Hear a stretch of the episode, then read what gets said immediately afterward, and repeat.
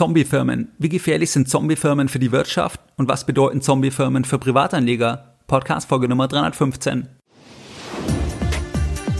Herzlich willkommen bei Geldbildung, der wöchentliche Finanzpodcast zu Themen rund um Börse und Kapitalmarkt. Erst die Bildung über Geld ermöglicht die Bildung von Geld. Es begrüßt dich der Moderator Stefan Obersteller. Herzlich willkommen bei Geldbildung. Schön, dass du dabei bist. In der heutigen Podcast-Folge Nummer 315, da möchte ich mit dir über ein sehr spannendes Thema sprechen, und zwar über die sogenannte Zombifizierung der Wirtschaft. Was ist überhaupt eine Zombiefirma? Wir schauen uns jetzt zwei Definitionen an. Beide Definitionen stammen von dem Quartalsbericht vom September 2018 von der Bank für internationalen Zahlungsausgleich kurz BEZ. In dem damaligen Quartalsbericht da haben die sich das Thema der Zombie-Firmen genauer angesehen. Das heißt, wie viel Prozent der Firmen sind Zombie-Firmen gemäß ihrer Definition, die wir uns anschauen. Dann auch, was sind die möglichen Gründe und was sind die möglichen Konsequenzen für die Wirtschaft. Was ist also eine Zombie-Firma? Eine Zombie-Firma, gemäß der breiteren Definition, gemäß diesem Quartalsbericht, ist eine Firma, ist ein börsennotiertes Unternehmen, das zehn Jahre oder älter ist und ein Verhältnis von Ergebnis vor Zinsen und Steuern, EBIT, zu Zinsaufwendungen von unter 1 in drei aufeinanderfolgenden Jahren aufweist. Nochmal in deutscher Sprache. Eine Zombiefirma, das ist eine Firma, die es schon lange gibt und die schon viele Jahre nicht mehr in der Lage ist, operativ die Zinskosten zu verdienen. Wie kann eine solche Firma weiter am Leben bleiben? Eine solche Firma kann weiter am Leben bleiben, wenn die Gläubiger, wenn die Kreditgeber, sprich die Banken oder sonstige Anleger immer weiter der Firma Kredite geben und die Firma, die Zombie-Firma, dann einen Teil von den Geldern nimmt, um die Zinskosten zu bedienen, weil die Firma ja operativ nicht in der Lage ist, die Zinskosten zu verdienen.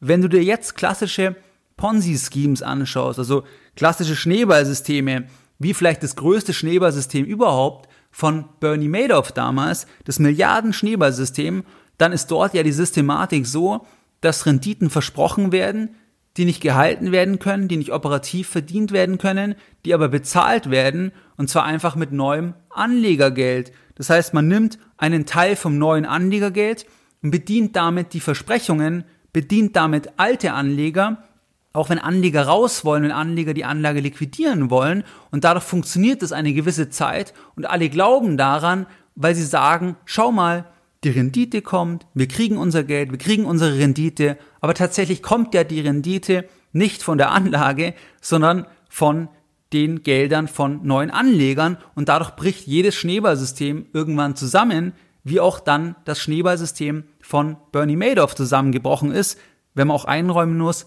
dass es außerordentlich lange funktioniert hat, nämlich mehrere Jahrzehnte. Wenn wir uns da das Thema anschauen bei Zombiefirmen, dann ist es eine Art Mini-Schneeballsystem, weil es eben nur dann weitergeht, wenn die Gläubiger bereit sind, immer neues Geld zu geben, immer neue Kredite zu geben. Und dann bekommen die letztlich auch einen Teil ihrer Kredite durch die eigenen Kredite, die sie einfach wieder verlängern, zurück. Und dadurch ist es auch schon sehr, sehr fragil.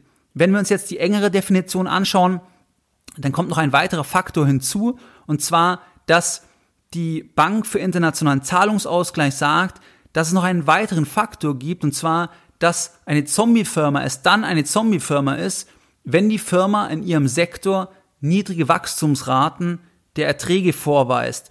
Das heißt, die Firma verdient nicht mal die Zinskosten. Und zusätzlich ist es so, dass die Firma auch in Zukunft da keine großen Wachstumserwartungen hat.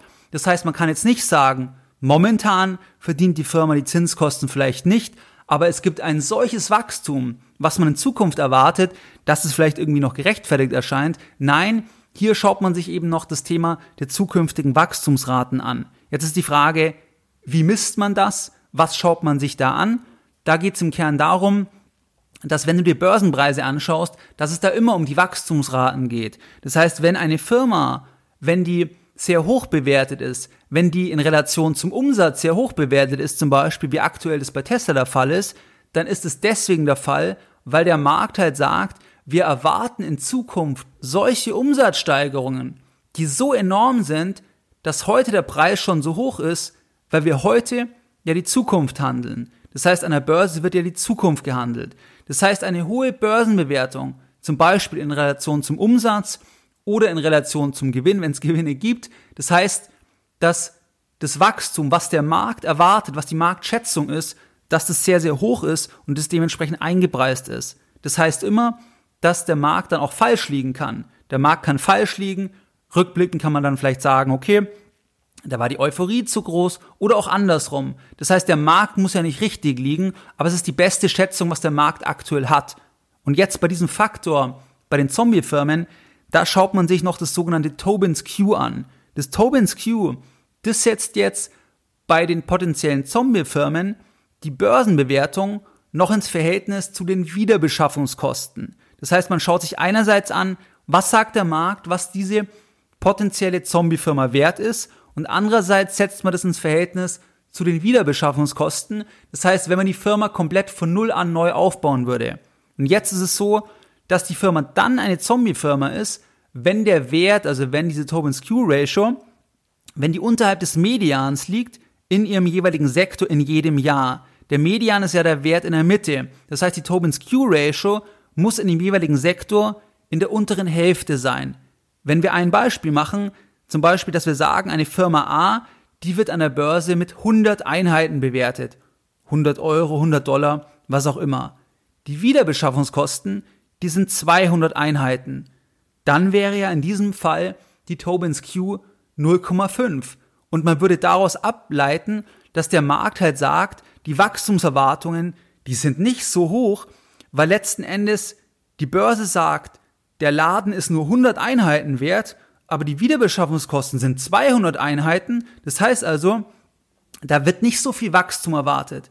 Bei Wachstumstiteln, also bei Firmen, wo ein hohes Wachstum erwartet wird, da siehst du immer eine hohe Tobin's Q, weil der Börsenwert sehr, sehr hoch ist. Der drückt ja die Wachstumserwartung aus und die Wiederbeschaffungskosten sind dann, sind dann niedriger letzten Endes. Da kannst du aber genauso auch zum Beispiel den Multiple auf den Umsatz nehmen oder andere Zahlen. Die Tobin's Q ist auch keine Ratio jetzt in Bezug auf Zombie-Firmen isoliert, sondern die gibt es auch in einem Zusammenhang, dass man sagt, ist die Börse überbewertet oder unterbewertet. Das ist ganz spannend, weil da würde man sagen, dass die Börse überbewertet ist, wenn eben die Tobin's Q-Ratio sehr, sehr hoch ist, weil das ja heißt, dass der Markt halt extreme Erwartungen eingepreist hat, was du aktuell auch beim S&P 500 siehst, Anfang 2020 und bei Zombie-Firmen dreht man es um.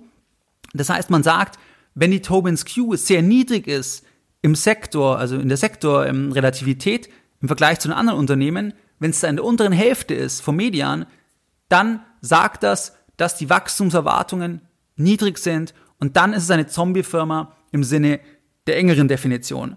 Wenn wir uns jetzt die Entwicklungen anschauen, dann ist es so gemäß diesem Quartalsbericht, dass sich der Anteil der Zombie-Firmen von ca. 2% auf 12% erhöht hat, und zwar von Ende der 80er Jahre bis 2016, und zwar haben die das aggregiert dargestellt über 14 entwickelte Volkswirtschaften, dass im Schnitt eben der Anteil von 2 auf 12 Prozent angestiegen ist. Dazu zählen dann Volkswirtschaften wie Deutschland, Italien, Schweiz, die USA, Australien, Belgien, Kanada und so weiter. Das heißt, die Zombie-Firmen, die haben sich hier versechsfacht. Im Sinne der engeren Definition, da gab es einen Anstieg von 1 auf circa 6 Prozent.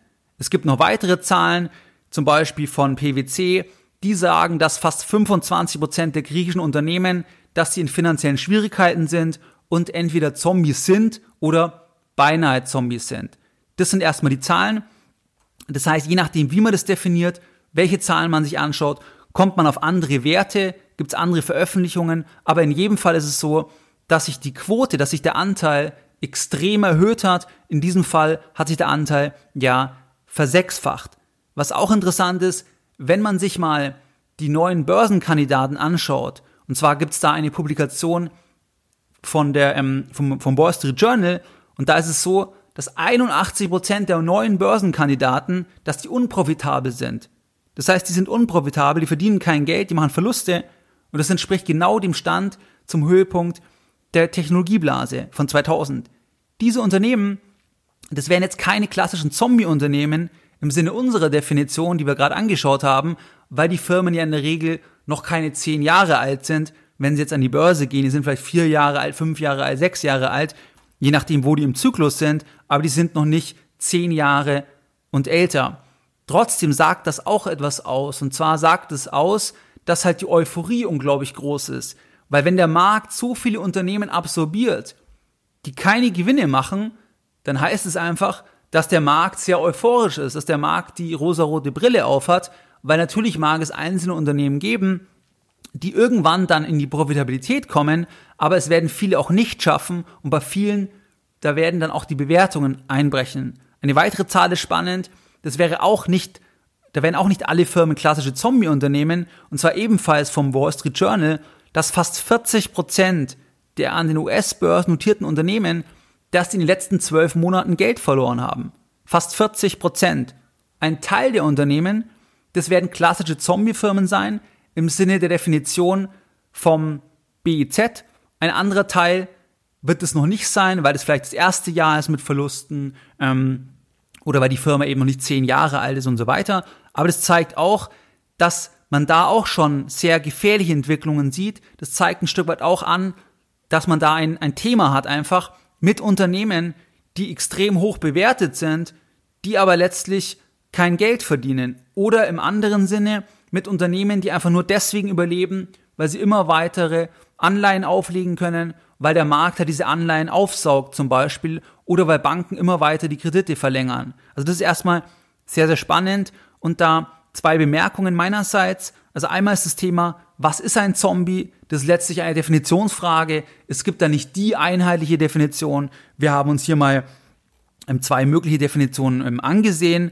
Und der zweite Punkt ist das Thema, dass es ja hier nur um börsennotierte Gesellschaften geht, weil bei privaten Firmen, da ist es ja wesentlich schwieriger Aussagen zu treffen, weil diese Firmen per Definition, weil sie ja privat sind, weniger Veröffentlichungspflichten haben. Das heißt, wie viele private Firmen sind Zombie-Firmen, ist viel schwieriger zu sagen. Das also mal als erster Punkt. Jetzt ist die Frage, warum gibt es heute mehr Zombies? Da möchte ich auch erstmal die Punkte besprechen, was der Quartalsbericht damals vom September 2018 da aufgreift, was da mögliche Erklärungsversuche sind. Ein Thema, ein Punkt, warum diese Quote an Zombies angestiegen ist, ist das Thema, dass die Banken schwach sind. Die Banken sind schwach, das ist die mögliche Erklärung, eine mögliche Erklärung. Warum? Weil Banken mit schwachen Bilanzen weil die einen Anreiz haben, immer weiter die Kredite zu verlängern, damit sie die Kredite nicht final abschreiben müssen. Weil wenn sie die Kredite final abschreiben müssen, dann ist das Eigenkapital entsprechend weg oder das reduziert das Eigenkapital und damit dann nochmal die Fähigkeit, zukünftige Kredite zu vergeben und es verhagelt natürlich auch die Ertragslage in dem jeweiligen Jahr, wo das Ganze abgeschrieben wird. Das heißt, schwache Banken haben ein Anreizsystem, das die Kredite, die eigentlich schlecht sind, immer weiter verlängert werden, damit man das Problem in die Zukunft verschiebt. Erster Punkt. Zweiter Punkt, was sie in dieser Publikation nennen, ist das Thema, dass niedrige Zinsen, dass dadurch letzten Endes Gläubiger animiert werden, also Kreditgeber werden animiert, weiter Kredite zu geben an Zombies, weil die alternativen erwarteten Renditen ja sehr, sehr gering sind. Das heißt, wenn man mal anschaut, okay, was kriege ich denn dann bei Anleihen bei Krediten mit erstklassiger Bonität von Staaten oder von erstklassigen Unternehmen, dann sind da die Renditen bekanntermaßen sehr, sehr gering. Das heißt teilweise 0, 1%, je nach Laufzeit, je nach Kreditqualität, aber die Renditen sind sehr, sehr niedrig. Dann habe ich einfach einen Anreiz zu sagen, ja gut, dann gebe ich halt da weiter Kredite, weil da kriege ich ja wenigstens noch ein paar Prozent Zinssätze oder, oder, oder Coupon, auch wenn die Zinsen dann eigentlich mit den Krediten bedient werden, weil sie operativ die Zinsen nicht verdienen. Das ist ja ein bisschen das Perverse, aber das ist eine, eine weitere Erklärungsvariante.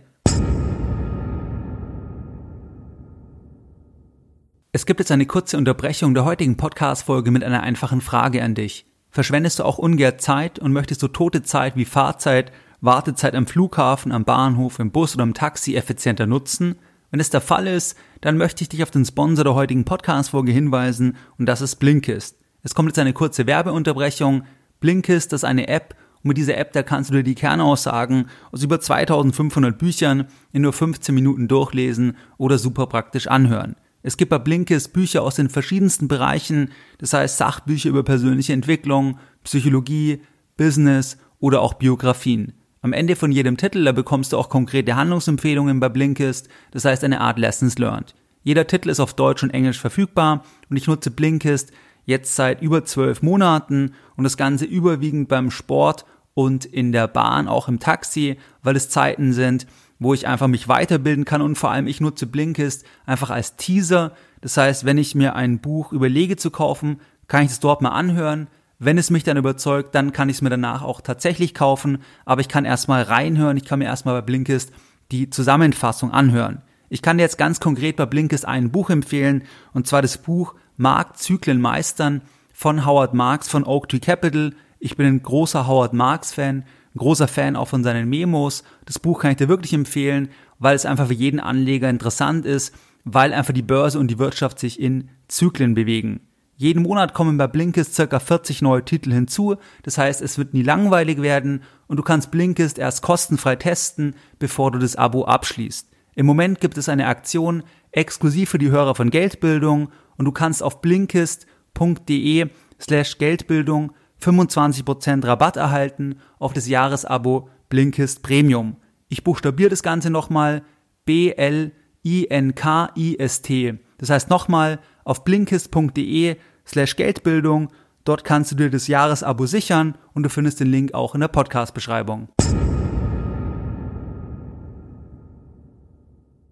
Ein dritter Punkt, das ist das Thema, dass niedrige Zinsen generell die Risikobereitschaft erhöhen, einfach Geld an schlechte Schuldner zu verleihen. Und das sehe ich eindeutig auch, weil letztlich sagt man halt, ich brauche meine 5% zum Beispiel, die brauche ich einfach, weil ich selber irgendwelche Versprechungen habe, weil ich selber irgendwie ähm, diese Rendite brauche, um meine eigenen Kosten zu zahlen, was auch immer. Und da muss ich einfach in immer schlechtere Kreditqualität reingehen, jetzt im Anleihenbereich, um das halt sicher zu bekommen. Und das ist dann das Ergebnis, dass halt Anleger, Gläubiger sagen, ja gut, dann geben wir halt weiter die Kredite.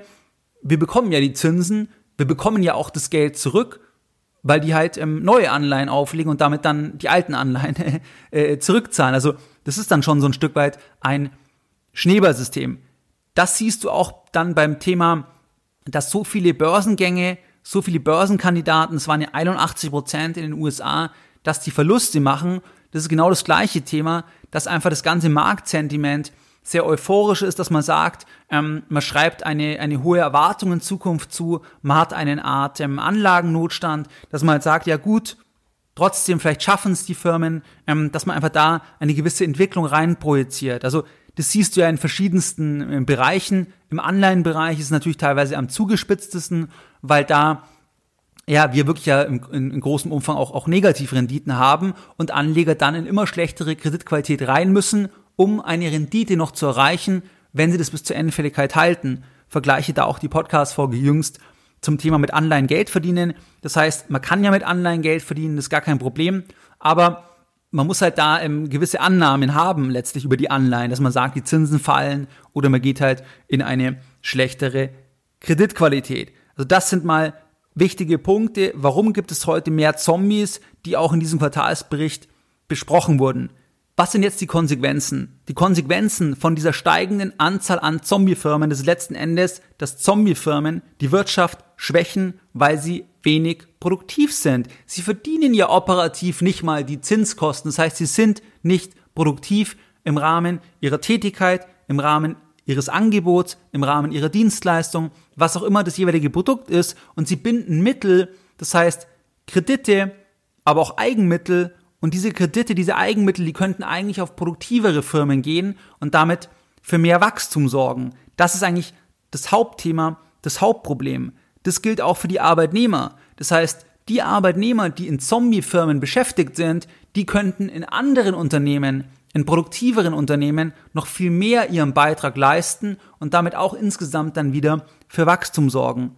Ein zweiter Punkt ist das Thema, dass letztlich der Prozess der schöpferischen Zerstörung nach Schumpeter, der wird unterbunden, weil man Unternehmen nicht pleite gehen lässt, sondern man hält die Rate von Unternehmen, die pleite gehen, künstlich niedrig, weil halt immer mehr Unternehmen überleben, obwohl sie eigentlich nicht überleben könnten, wenn das normale Marktbedingungen wären. Und dadurch störe ich letzten Endes den Selbstreinigungsprozess der kapitalistischen Wirtschaft. Und ähm, das ist halt langfristig gefährlich, weil es auch einfach das Ganze ineffizient macht, Wachstum einbremst und so weiter. Aus meiner Sicht ist halt das Thema dass das natürlich auch noch weiter aufgepumpt werden kann. Das heißt, da gibt's ja nicht einen bestimmten Schwellenwert, sondern das können auch noch mehr Zombie-Firmen werden, je nachdem, was die Wirtschaft macht, was letzten Endes auch die Zentralbanken machen. Das heißt, wenn du irgendwo auf YouTube oder sonst irgendwo liest, dass das und das ist jetzt der Wert und deswegen muss das und das passieren, so einfach kann man es leider nicht sagen, weil halt die Börse doch multifaktoriell ist, weil die Wirtschaft multifaktoriell ist und es gibt hier nicht einen bestimmten Wert, wo man sagen kann, nur bis zu 15 Prozent der Unternehmen können Zombiefirmen sein. Das können auch noch mehr sein. Das können auch noch mehr sein. Das hängt auch ganz stark an den Notenbanken. Was ist jetzt die Relevanz für Privatanleger?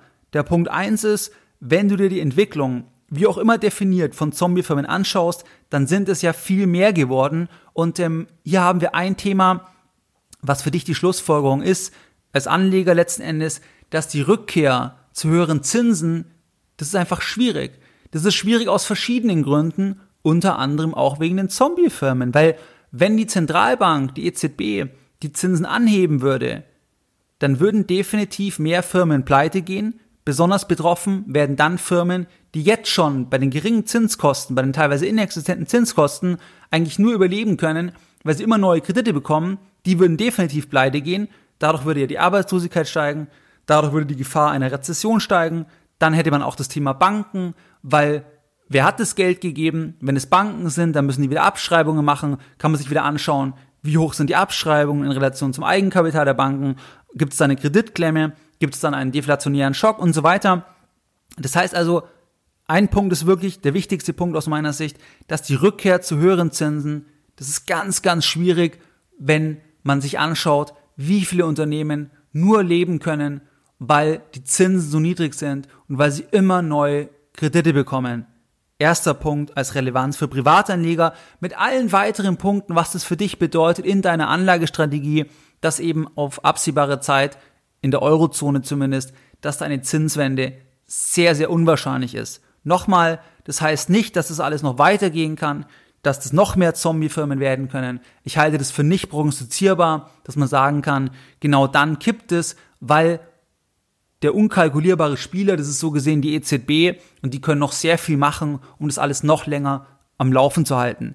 Der zweite Punkt, der geht da Hand in Hand, das ist die globale Verschuldung. Die globale Verschuldung, die lag laut Institute of International Finance im dritten Quartal 2019 bei knapp 253 Billionen US-Dollar. Die Zahl an sich ist aussagelos. Es geht ja um die Relation, und zwar um die Relation zur Wirtschaftskraft. Und da ist es so, dass die Relation zur Wirtschaftskraft dann im Ergebnis so ist, dass die Welt mit 322 Prozent der globalen Wirtschaftsleistung verschuldet ist. Ein Teil der Verschuldung, das sind auch die Kredite an Zombie-Unternehmen, das sind aber vor allem auch Kredite an Staaten, Haushaltskredite und so weiter. Es gibt ja auch in den USA zum Beispiel ein Riesenproblem mit den Studienkrediten. Das heißt einfach die globale Verschuldung. Aber ein Teil davon, das sind auch die Kredite an die Zombie-Unternehmen. Und hier muss man halt sagen, dass langfristig, auf ganz lange Sicht, da gibt es einfach Zweifel, ob letztlich diese Versprechungen, und Kredite sind ja nichts anderes als ein Versprechen, ob diese Versprechungen in der Höhe eingehalten werden können.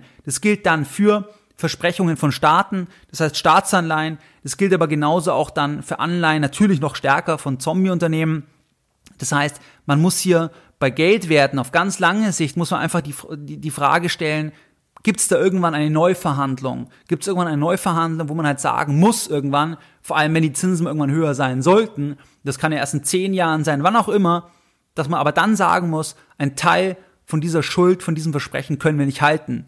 Zusätzlich hast du ja noch das Thema, dass letztlich es ganz viele Versprechungen gibt aus dem Sozialsystem heraus, aus dem Rentensystem heraus, die du nicht in den Schulden siehst, weil das alles Versprechungen sind, die sich immer Jahr für Jahr dann realisieren und halt aufbauen. Und es wird halt nicht als Rückstellung oder irgendwie diskontierter Wert schon erfasst heute in den Schulden, weil Staaten ja nicht wie Unternehmen bilanzieren, sondern das läuft nach und nach auf. Und da hast du auch noch einen, einen Rieseneffekt, der sich nach und nach realisieren wird. Das heißt, zweiter Punkt, die globale Verschuldung als kleiner Teil oder als Teil davon die Zombiefirmen, das ist einfach die Frage, was ist langfristig mit diesem Wert? Will ich langfristig in großem Umfang Gläubiger sein? Ähm, das ist halt die Kernfrage und da würde ich auf jeden Fall mal ein, ein Fragezeichen dahinter setzen. Ein weiterer Punkt, eine weitere Auswirkung für Privatanleger, das ist das Thema, dass viele Privatanleger in Anleihen von Zombiefirmen investiert sind, ohne es zu wissen.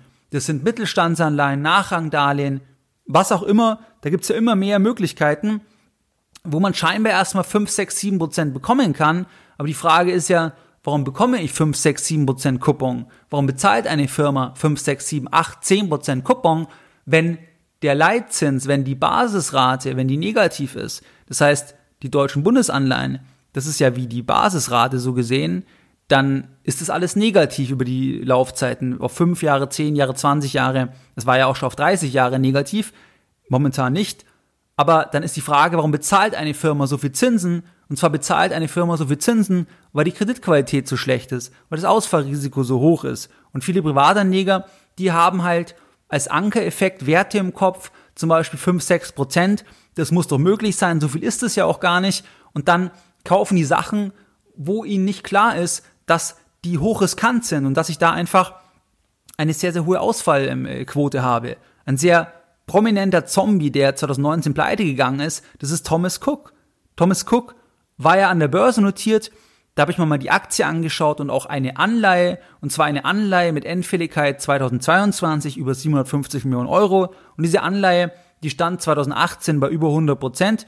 Das heißt, dass die Werthaltigkeit absolut als gegeben angesehen wurde durch den Kapitalmarkt. Und heute, das heißt jetzt Ende Januar 2020, da steht die Anleihe bei circa 6%. Das heißt bei circa 6%, weil die Firma ja pleite ist. Wenn wir uns die Aktie anschauen, dann stand die 2018 bei über einem Euro und heute steht die Aktie bei circa 4 Cent. Das heißt, das ist ein Beispiel, was dann am Ende oder was da die Werthaltigkeit dann am Ende ist. Das heißt, bei der Anleihe schätzt der Markt, dass man noch 6% bekommen kann, ähm, statt eben der 100%, wenn die Anleihe normal zurückbezahlt werden würde. Das ist also das, was für dich als Privatanleger wichtig ist. Und wie du es gewohnt bist, da möchte ich jetzt nochmal ganz kurz das ganze Thema zusammenfassen. Das heißt, wir schauen uns jetzt nochmal die Lessons Learned der heutigen Podcast-Folge an. Deine Lessons Learned in der heutigen Podcast-Folge. In der heutigen Podcast-Folge, da haben wir uns das Thema der Zombie-Firmen angesehen. Und zwar haben wir uns dort die Definition vom BEZ angesehen, dass es im Sinne der breiteren Definition Firmen sind, die an der Börse notiert sind, die zehn Jahre oder älter sind und die ein Verhältnis von Ergebnis vor Zinsen und Steuern haben zu den Zinsaufwendungen von unter eins in drei aufeinanderfolgenden Jahren. Das heißt, die operativ nicht die Zinskosten verdienen können. Die Zahlen sind so, dass sich das Ganze versechsfacht hat und zwar von Ende der 80er Jahre bis 2016 und ähm, in manchen Ländern gemäß PwC, zum Beispiel in Griechenland, da liegt der Wert bei fast 25 Prozent und das ist die eine Seite. Gleichzeitig gibt es aber auch viele Unternehmen, die fallen nicht unter dieses Kriterium, weil die jünger sind oder ähm, ja, weil die die Kriterien nicht erfüllen. Und da ist zum Beispiel so, dass 81 Prozent der neuen Börsenkandidaten, dass die in den USA, dass die Verluste schreiben. Was auch ein Zeichen ist, dass halt der Markt das ganz euphorisch alles sieht, dass der Markt ähm, sehr hohe Erwartungen hat in Zukunft. Und das ist natürlich auch gefährlich, weil es eine große Fallhöhe aufbaut. Warum gibt es heute mehr Zombies? Hat verschiedene Gründe. Schwache Banken, niedrige Zinsen, ähm, dass da Gläubiger einfach mehr Risikofreude haben und so weiter. Die Konsequenzen sind letztlich, dass Zombiefirmen die Wirtschaft schwächen, der Selbstbereinigungsprozess wird unterbrochen und die Blase pumpt sich halt weiter auf. Und es kann sich auch immer weiter aufpumpen, also es kann auch länger gehen. Das ist aus meiner Sicht sehr, sehr schwierig vorherzusagen, was ist da die Obergrenze an Zombiefirmen, weil man eben nicht weiß, was auch die Notenbank noch machen wird, beziehungsweise man weiß eigentlich, dass sie alles tun wird, um halt eine Rezession ähm, zu verhindern. Trotzdem wird es auf Dauer nicht gelingen. Das heißt, es wird irgendwann wieder eine Rezession geben, definitiv. Und dann sind diese Unternehmen natürlich besonders unter Druck. Was ist die Relevanz für Privatanleger? Das ist einmal das Thema, dass die Rückkehr zu hohen Zinsen sehr schwierig sein wird. Dann das Thema, dass die Verschuldung global so hoch ist. Das heißt, die Frage, was sind Geldwerte langfristig wert? Und dann das Thema, dass viele Privatanleger auch in Anleihen von Zombiefirmen investiert sind, ohne es zu wissen, weil sie halt 5, 6, 7 Prozent haben wollen. Und da muss man halt sagen, dass das in einem Zeitalter oder einfach in einem Umfeld, wo man Negativzinsen hat, das sind halt Zinsen, die nur Firmen bezahlen, die eine schlechtere Kreditqualität haben. Wie du es gewohnt bist, da möchte ich auch die heutige Podcast-Folge wieder mit einem Zitat beenden und heute ein Zitat von Geldbildung. Geldbildung schadet nur dem, der keine Geldbildung hat.